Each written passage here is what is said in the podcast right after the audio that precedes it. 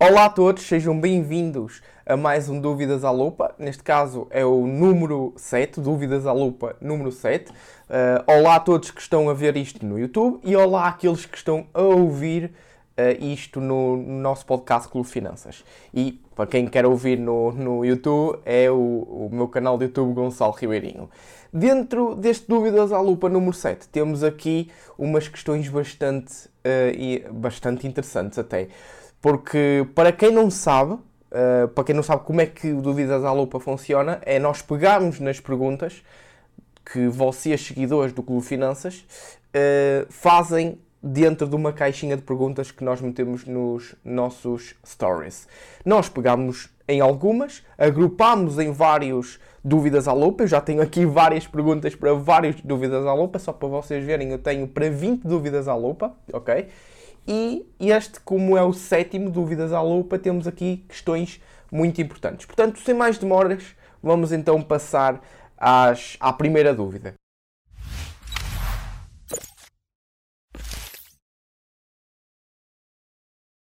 Usam o PEG ratio em que ocasiões?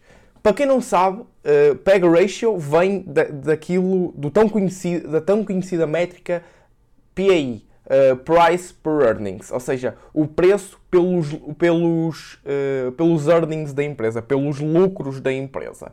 Isso é muito, é, é, muito usado, é muito medido para ver se uma ação está cara ou está barata, e entre aspas, porque nós, dentro, eu próprio, agora falando como só Gonçalo Ribeirinho, não é? Eu não gosto nada de olhar só para essa métrica e ver se uma empresa está barata ou cara.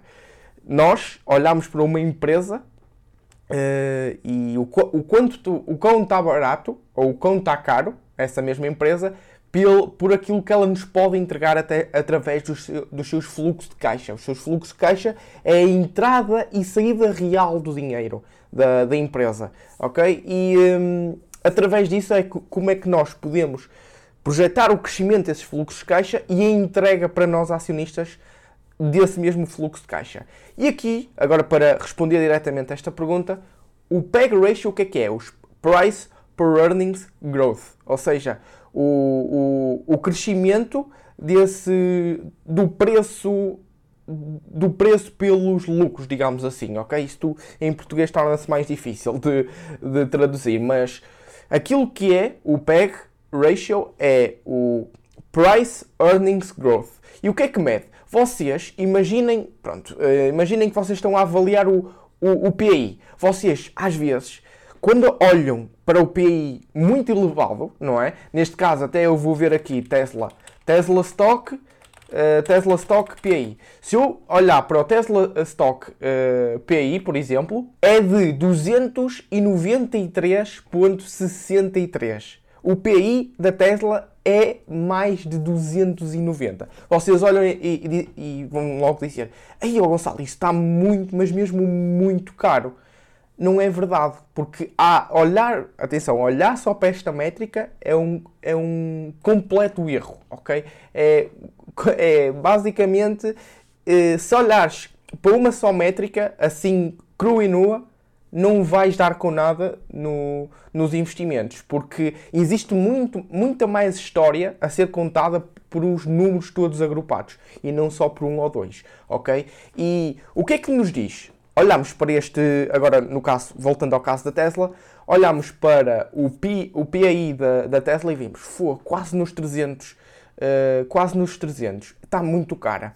Atenção, o que é, é por isso que o PEG ratio vem medir da melhor forma uh, esse tipo de coisas. Porquê? Porque ela pode estar com um PI muito, muito alto, mas se tiver um crescimento Uh, muito elevado, então vai justificar esse PI muito alto. Imaginemos, por exemplo, as seguintes contas. Já que está 295, mais coisa menos coisa, PI, a Tesla, e ela vai crescer a 50% uh, nos próximos 5 anos. O que quer dizer é que o PEG ratio vai ser 295 a dividir por 50, que vai dar 5.9 de PEG ratio. Isto é se ela, hum, enfim, crescer a 50% ao ano, não é? Porque depois temos que considerar que pode não acontecer e sim o, o, o, P, o P ratio da o, o P ratio, basicamente, o P ou P P ratio da, da Tesla pode estar elevadíssimo, não é? E é assim que nós medimos. Não olhem só para uma métrica sozinha. Uh, a, a, métrica do, do P ratio é muito conhecida, mas se vocês olharem uh, para uma empresa com um P ratio muito, muito elevado, olhem para aquilo que é o seu potencial crescimento, ok? E é a partir daí que é utilizado o PEG ratio. Segunda pergunta, e é bastante interessante esta: bancos centrais, aka Fed, sempre e cada vez mais a imprimir dinheiro. Será isso uh, sinal que estamos numa bolha prestes a arrebentar? Isto ninguém sabe, não é? Não, não posso agora estar aqui à procura da minha bola de cristal enquanto todos nós podemos ter uma bola artificial ali como, como plano de fundo, mas essa bola está sempre partida ninguém tem uma bola de cristal a funcionar. Portanto, vocês esqueçam isso que será que isto está prestes a arrebentar? Será que eu devo investir agora? Vocês, já vos disse, só devem investir, eh, ou só devem, neste caso, começar a investir e não, para não estarem perdidos, Uh, só depois de construírem o vosso plano de investimentos e terem os vossos objetivos um, ehm, lineados, muito bem lineados. Porquê? Porque se vocês não sabem quais são os vossos objetivos, não sabem o vosso risco, não, não sabem os ativos que querem um, investir, não sabem os retornos que querem alcançar para, para, alcançar um determinado objetivo, aos 40 atingir o FIRE, ou, ou uh, na idade da, da, reforma ter um milhão, sei lá, qualquer coisa que vocês queiram. Se vocês não tiverem isso bem delineado, então vocês vão estar perdidos e vão estar exatamente com estas perguntas, que é será que a próxima bolha um, está para breve? Será que é já amanhã? Será que é já para a próxima semana? Para o próximo mês? Já não vou investir, vou vender tudo porque estou com este receio e muitas pessoas estão aí uh, negacionistas, uh, negativistas, digo, um, a dizer que o mercado está muito sobreaquecido e que qualquer dia vai arrebentar. Esqueçam isso. Uh, para responder diretamente, diretamente à primeira fase da pergunta, que é os bancos centrais, sim, eh, houve, é por isso que há estas consequências de extrema inflação, ok? Um, no ano 2020 e também no ano 2021 houve esta, esta nuance de como houve mais circulação de moeda do que produção de riqueza, então houve, eh, como houve este excesso de circulação de moeda, houve inflação, ok? E o que é que aconteceu? Eh, as taxas de juros pronto, estou a falar da inflação. Há, houve inflação nesses dois anos, muita inflação naquilo que foi o ano 2021 e hum, houve as taxas de juros a zero. O que é que acontece? O que é que são as taxas de juros? Porquê é que isso, quando ouvem as taxas de juros vão aumentar, os mercados vêm todos por água abaixo e está correlacionado. Isto está muito correlacionado. É por isso que quando ouvem as taxas de juros e falar muitas vezes as taxas de juros, isso é a coisa mais importante. Porquê? Porque é a partir daí que nós vamos avaliar uma empresa. Sim, é com as taxas de juros também que avaliamos, é uma das principais, uh, uma das principais, não, não queria dizer métricas, está-me a faltar o nome, mas uma das principais opções também para, para avaliarmos um, eh, uma determinada empresa. Porquê? Porque imaginem a dívida de uma empresa. Se a dívida de uma empresa é variável, ou seja, uh, os juros que elas têm que pagar por essa mesma dívida aos bancos ou outras entidades que de devem eventualmente esse montante de dívida, se vão ter que pagar de acordo com as taxas de juro, e é variável, não é? Então, sempre que as taxas de juro diminuem, elas vão baixar a sua taxa de juro, ou seja, a capitalização do mercado vai aumentar porque elas estão uh, a pagar menos de taxas de juro e o seu lucro vai ser muito melhor e o seu, uh, o seu fluxo de caixa vai ser muito, mas muito maior. O contrário também acontece. Quando as taxas de juros começam a aumentar, quando a alavanca vai para cima, então começa a apertar a capitalização das empresas e o mercado vem todo, entre aspas, por água abaixo, porque as empresas vão valer menos que estão a pagar mais. E quando pagam mais e quando encortam os seus lucros e os seus fluxos de caixa, então a avaliação uh, da empresa, nesse caso, o quanto que dávamos pela empresa antes não, é, não vai ser o mesmo que vamos dar agora a nível de valor intrínseco. É por isso que este tipo de impressão de moeda, inflação, taxa de juros, uh, estão sempre a apertar aquilo que é uh, os ganhos da, do mercado uh, bolsista e, ou as perdas, não é? E andamos sempre nesta flutuação. Mas lembrem-se, por trás de cada ação há uma empresa. Vocês têm de se focar na empresa e não nisto que acontece de vez em quando. Este, estas, estes deslizes económicos vai sempre acontecer, ok? Portanto, foquem-se na empresa e não se foquem naquilo que é uh, os problemas no curto prazo. E também aquilo que eu, falei, para não estar com aquele zumbido a dizer ah, vendam porque vem aí um, um, vai, o mercado vai arrebentar, vai estar todo no vermelho, vai haver sangue. É nessas alturas, no sangue, que vocês vão aproveitar as oportunidades. E é com um plano de investimentos que vocês vão aproveitar da melhor forma e vão ter a vossa inteligência emocional a trabalhar da melhor forma para vocês. Terceira pergunta, e olhem a importância desta pergunta. Dicas de investimento para jovens que estudam a full time e não têm rendimentos. Eu digo importância desta pergunta porquê? Porque geralmente não é perguntada. E vocês geralmente também tendem uh, a, a, estar confusos naquilo que é a Bolsa de Valores. A Bolsa de Valores não é para te deixar rico, é para um, multiplicares o teu património. Ok? Quanto mais uh, património colocares lá, maior vai ser a bola de neve, não é? É por isso que onde é que vocês vão trabalhar a vossa máquina de fazer dinheiro? Através do vosso trabalho ou da vossa criação de negócios. É por isso que eu ainda, ainda me lembro da pergunta que eu. Eh, da, desta pergunta e da resposta que, eu, que nós demos que quando nos perguntam dicas de investimento para jovens que estudam a full time e não têm rendimentos, primeiro foca-te no teu full time foca-te no teu full time. Se não és daquele tipo de empreendedor, eu vou empreender, eu vou ganhar mais dinheiro com o negócio próprio. Não faz mal, não é para todos, ok? Não tem que ser obrigatoriamente para vocês ganharem bom dinheiro serem empreendedores. Vocês podem trocar as vossas horas por dinheiro, mas vocês lá está. Têm que fazer por isso e têm que aumentar então aquilo que é o vosso valor, as vossas mais-valias dentro de uma empresa. Para quê? subirem de cargo, ganharem mais e ganharem mais por cada hora que disponibilizam para aquela empresa. E é a partir daí, primeiro, para responder a esta pergunta, há dois, dois tipos de resposta, que é, primeira, a primeira resposta é que foca-te em ou no teu trabalho ou criar um negócio próprio. É aí que tu vais criar a tua fonte de riqueza. É aí que tu vais construir aquela máquina de fazer dinheiro para aportar essa máquina de fazer dinheiro para a bolsa de valores e ser ainda uma máquina maior de fazer dinheiro. Porque na bolsa de valores é o dinheiro que gera dinheiro. Ok? Uh, e dentro da bolsa de valores precisas de dinheiro para gerar dinheiro e precisas, para isso, ter uma máquina inicialmente que produz esse dinheiro através do teu trabalho ou e, e ou, ou através de um, uh, e ou, um, eh, através de um negócio, ok?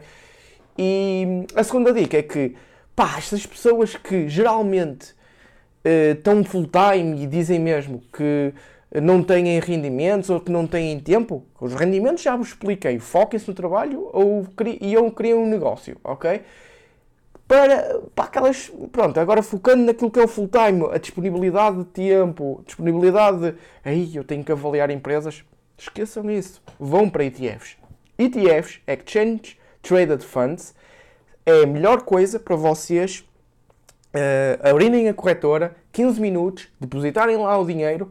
No dia a seguir está o dinheiro na corretora, outros 5 minutos, perdem 5 minutos e compram aquele ETF. Vocês só precisam de no máximo dos máximos, 20, 30 minutos por mês para investirem. Portanto, aquilo que é o vosso tempo, esqueçam isso são desculpas, porque têm os ETFs. Pelo menos para começar. Enquanto vocês estão focados na criação do negócio e eu naquilo que é uh, as vossas mais-valias uh, para, para darem as mais-valias para a empresa em que vocês estão agora. Avançando para a próxima pergunta, temos então que melhor comprar ETF acumulativo em euro ou em dólar? Eu, a minha resposta é muito simples. Vocês estão preocupados com as flutuações da moeda ou estão preocupados num investimento a longo prazo? Porque vamos ver as coisas assim. Uh, se vocês estão preocupados uh, com as flutuações de moeda, então vão para euro, ok? Vão para euro. Comprem um ETF em euro. O problema, qual é o problema disso? É que aquele ETF pode, estar a, pode ser o mesmo ETF daquele que está cotado em dólar, mas pode ter muita, mais, muita menos liquidez, digo. E pode ser um problema. Já, já, já expliquei isso uh, várias vezes, inclusive também no meu curso online de investimentos que, temos, que eu tenho dentro do clube, do clube Finanças, ok? Isso é muito importante. Que é a nossa filosofia, como é a minha filosofia especialmente, eu estou a fazer uh, investimentos para o longo prazo e estou sinceramente borrifando para aquilo que são as flutuações de moeda a curto prazo, ok? Isto, isso são, são uma, as coisas são, são assim, ok? As flutuações de moeda são assim. Vai para cima, vai para baixo, vai para cima, vai para baixo, e isso ao longo do tempo, aquilo que é os ganhos das mais-valias, uh, sacode completamente aquilo que são as perdas das vossas flutuações de moedas, se tiverem alguma, não é? Uh, e pronto, é o que eu, é o que eu tenho sempre dito que uh, a minha, eu não me importo com isso e eu vou para o ETF que eu acho que seja melhor de acordo com o meu perfil de investimento e de acordo com a, o instrumento que estão a apresentar, naquele caso, a mim, ok? E pode ser em euro, pode ser em dólar, tanto faz, desde que seja bom nesses, nesses, nesses dois âmbitos, não é? Seguindo para a outra pergunta, temos então qual a diferença entre investir em ações portuguesas e americanas em relação ao IRS. Eu aqui eu não sou contabilista nem pretendo sê-lo ao responder este tipo de perguntas. Isto depois vocês uh, falem melhor com o vosso contabilista, mas a coisa mais simples que vocês devem saber é que se vocês forem, neste caso portugueses, a investir em Portugal em uh, ações americanas, lá fora, não é? Uh, isto um exemplo muito prático, porque lá está, está na pergunta.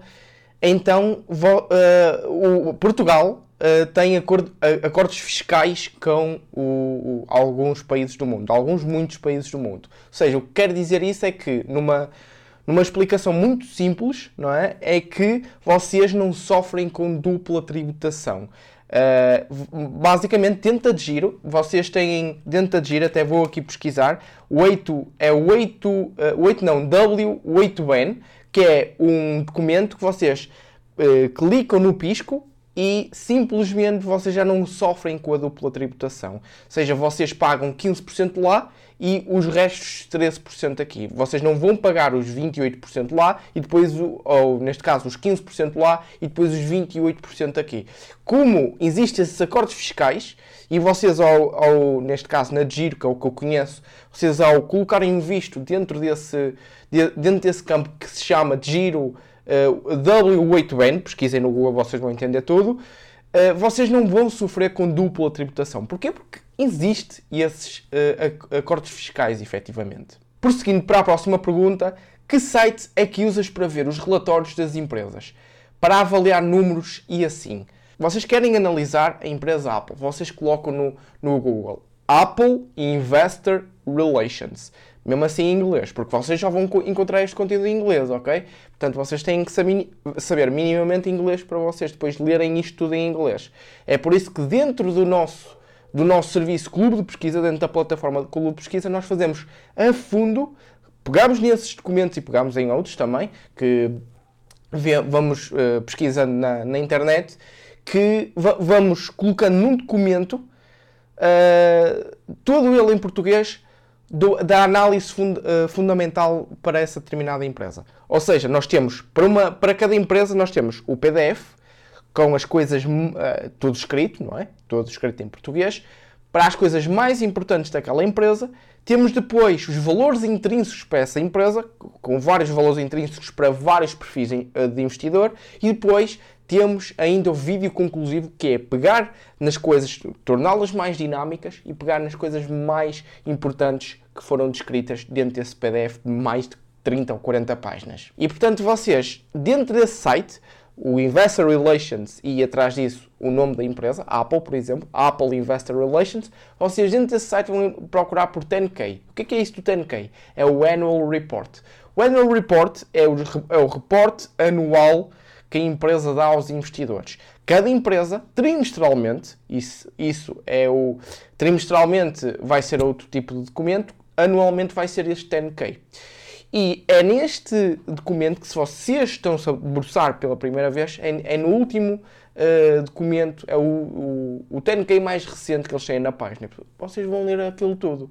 Entre aspas, vão ler as coisas mais importantes. Nós vamos buscar as coisas mais importantes, além de irmos buscar as coisas mais importantes, colocamos isso tudo em português, com os valores intrínsecos e com o vídeo conclusivo, ok? Portanto, é isso que fazemos no Clube de Pesquisa. Se tiverem alguma alguma curiosidade em ver o que é que é esta plataforma, está aí então na descrição deste vídeo. Para, para, para, as pessoas que estão no, no podcast, é só então irem ao nosso Instagram, temos o, na, na nossa página Uh, e na nossa bio o, uh, o link para o clube de pesquisa. Para as pessoas do YouTube é só irem aí abaixo, tem o link do clube de pesquisa e têm 7 dias gratuitos para vocês explorarem tudo. Para uma última pergunta deste episódio Dúvidas à Lupa número 7, temos então, estas novas alterações na Giro têm algo novo que nos, que nos deva preocupar? E a minha resposta, não. Logo assim, não. Não me preocupa de todo este tipo de situações. Porque não, não me desviou daquilo que é, o meu, que é o meu objetivo a longo prazo, não é?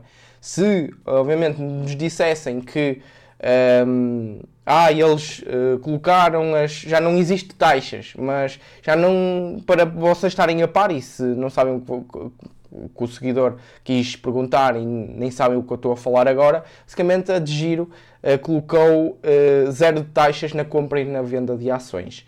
Mas elas existem artificialmente, elas existem na sombra. Com os spreads, elas aumentaram os spreads, elas aumentaram um, aquilo que era as taxas de conversões de moeda diferente que vocês compravam ou vendiam algum ativo em moeda diferente, aumentou de 0.10 para 0.25. Eu não quero nem saber porque isso não afetou, não, não vai afetar os meus objetivos financeiros. E tenho quase a certeza que não vai afetar os vossos. Não há, e atenção, não há nenhuma corretora em que vocês paguem absolutamente zero. Pessoal, ouçam isto.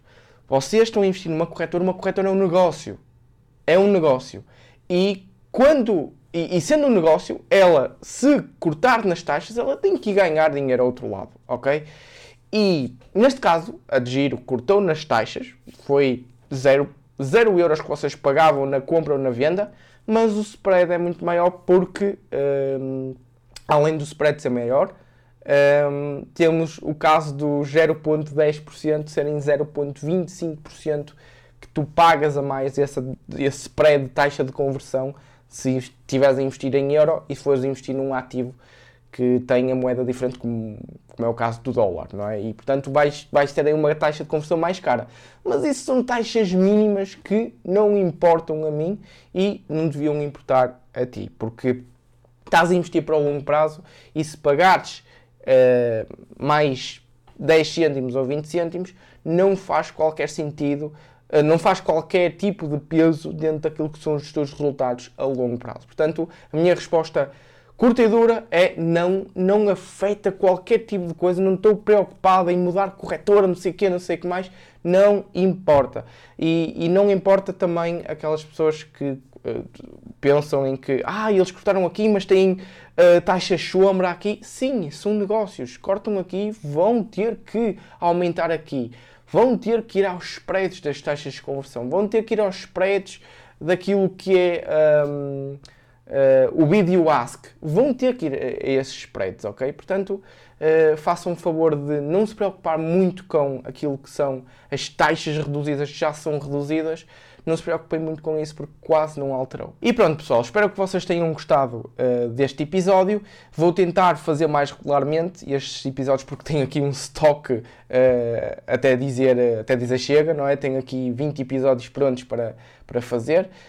Um, ehm, e portanto, eu quero fazer tentar fazer um, uma vez por semana. Temos tido grande, mas grande, grande aderência ao nosso podcast e muito obrigado por isso. E às pessoas que estão a ver no, no, no canal do YouTube, uh, muito obrigado por terem assistido até ao fim.